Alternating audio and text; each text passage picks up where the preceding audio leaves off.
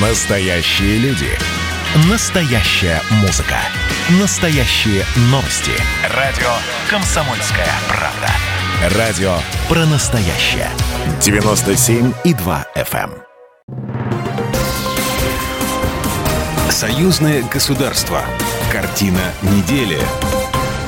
Здравствуйте, я Екатерина Шевцова. Это «Картина недели». А в ней я рассказываю о том, что произошло важно в союзном государстве. Белавия начнет летать в Крым. Когда это произойдет? Переговоры по газу на полях Петербургского экономического форума. Поезд Победы. Старт уже на следующей неделе. О главных событиях в союзном государстве прямо сейчас.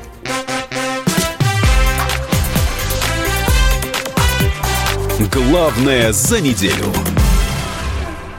Сотрудничество Беларуси и России обсудили на этой неделе на совещании во Дворце независимости. Александр Лукашенко рассказал подробности недавних переговоров с Владимиром Путиным. Президент Беларуси отметил, что повестка этой встречи была определена давно. Она стала продолжением предыдущих контактов.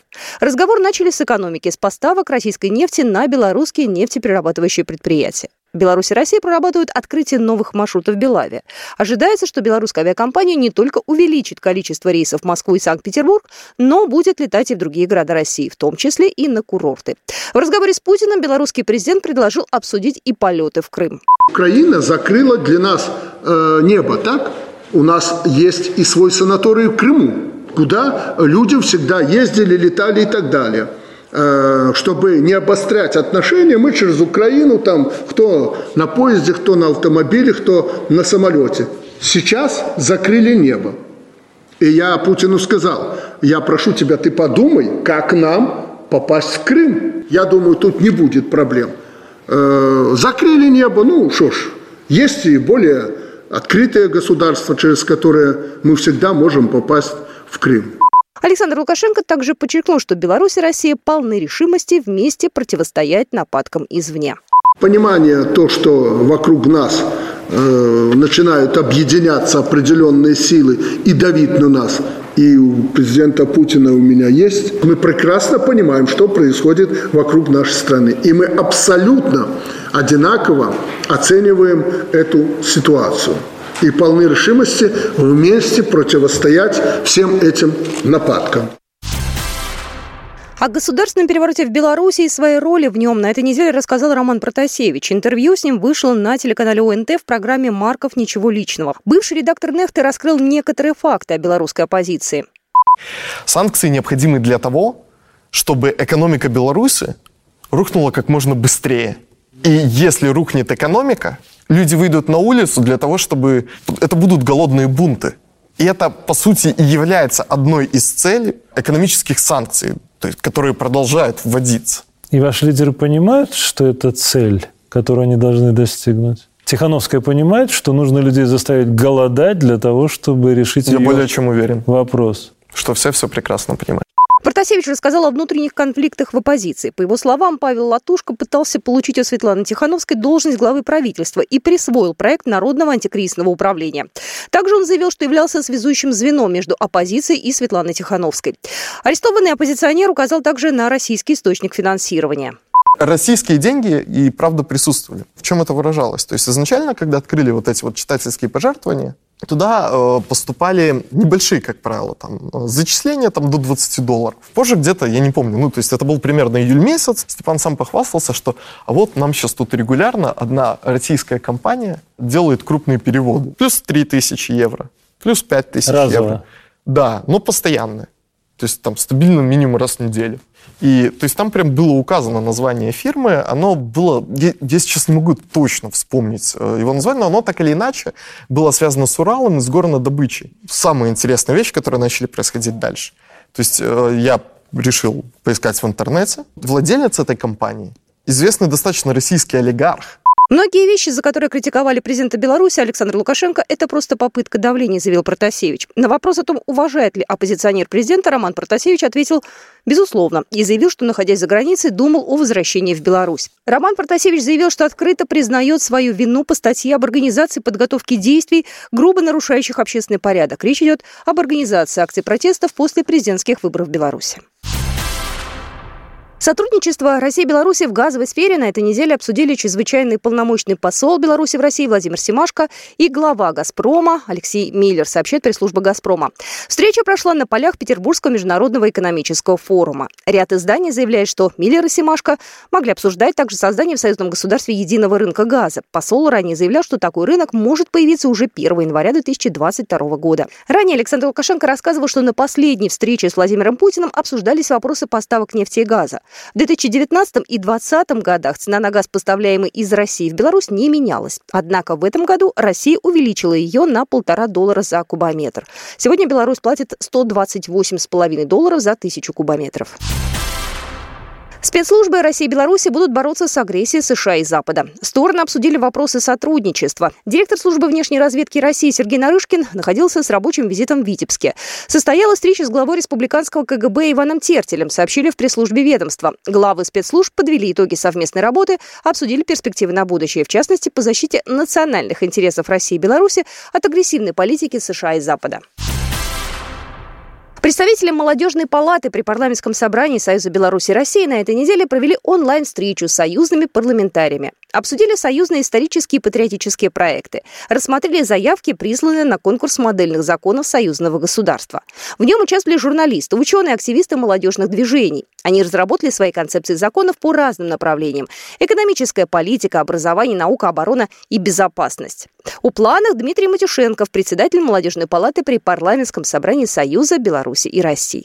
Обсудили грядущий конкурс модельного законодательства союзного государства. Поступило 25 работ от коллег из России и Беларуси, которые мы также направим э, депутатам парламентского собрания для предоставления ими оценки и отбора победителей этого проекта.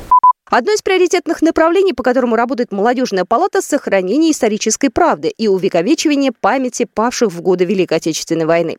Будет продолжен патриотический проект «Цифровая звезда». Его участники детализируют информацию о местах сражений, обелисках и монументах. Уже оцифровано более тысячи памятников. Информация о местах сражений размещается на специальном портале, а получить ее можно прямо у памятника с помощью интерактивной доски.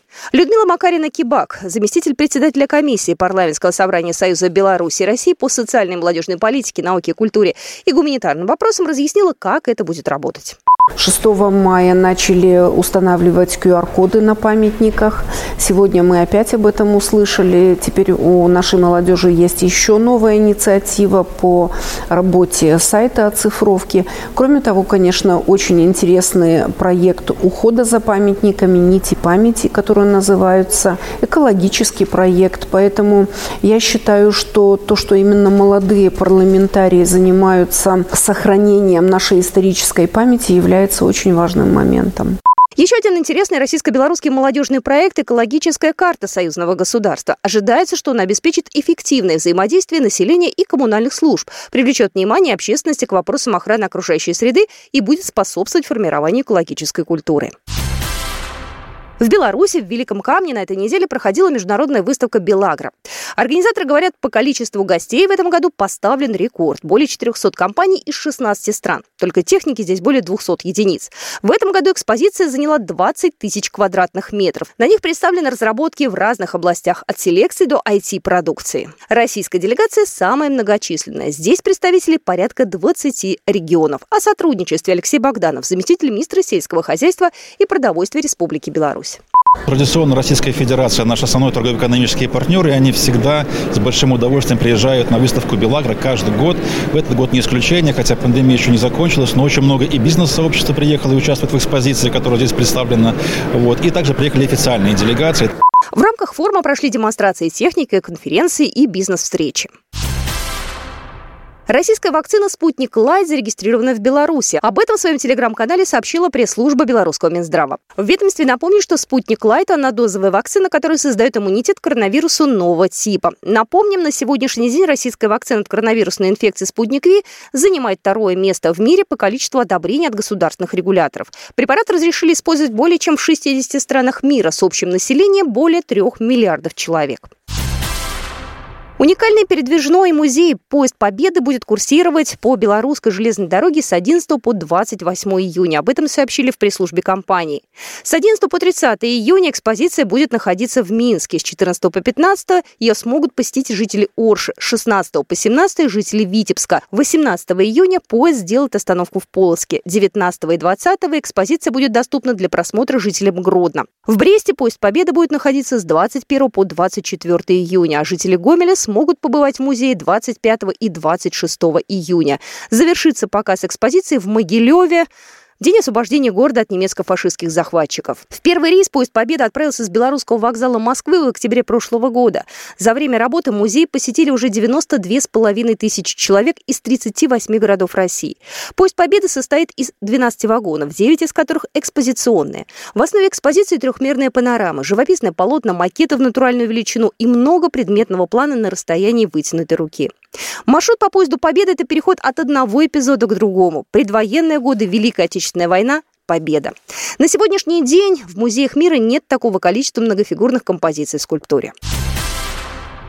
И много полезной информации для пассажиров, для граждан. Белорусская железная дорога и РЖД продолжают работу по поэтапному восстановлению международного пассажирского сообщения, передает Белта. Итак, с 10 июня возобновляется курсирование поезда Полоцк-Москва. Поезд отправляется из Полоцка в 18.30 и прибывает в Москву в 5.43.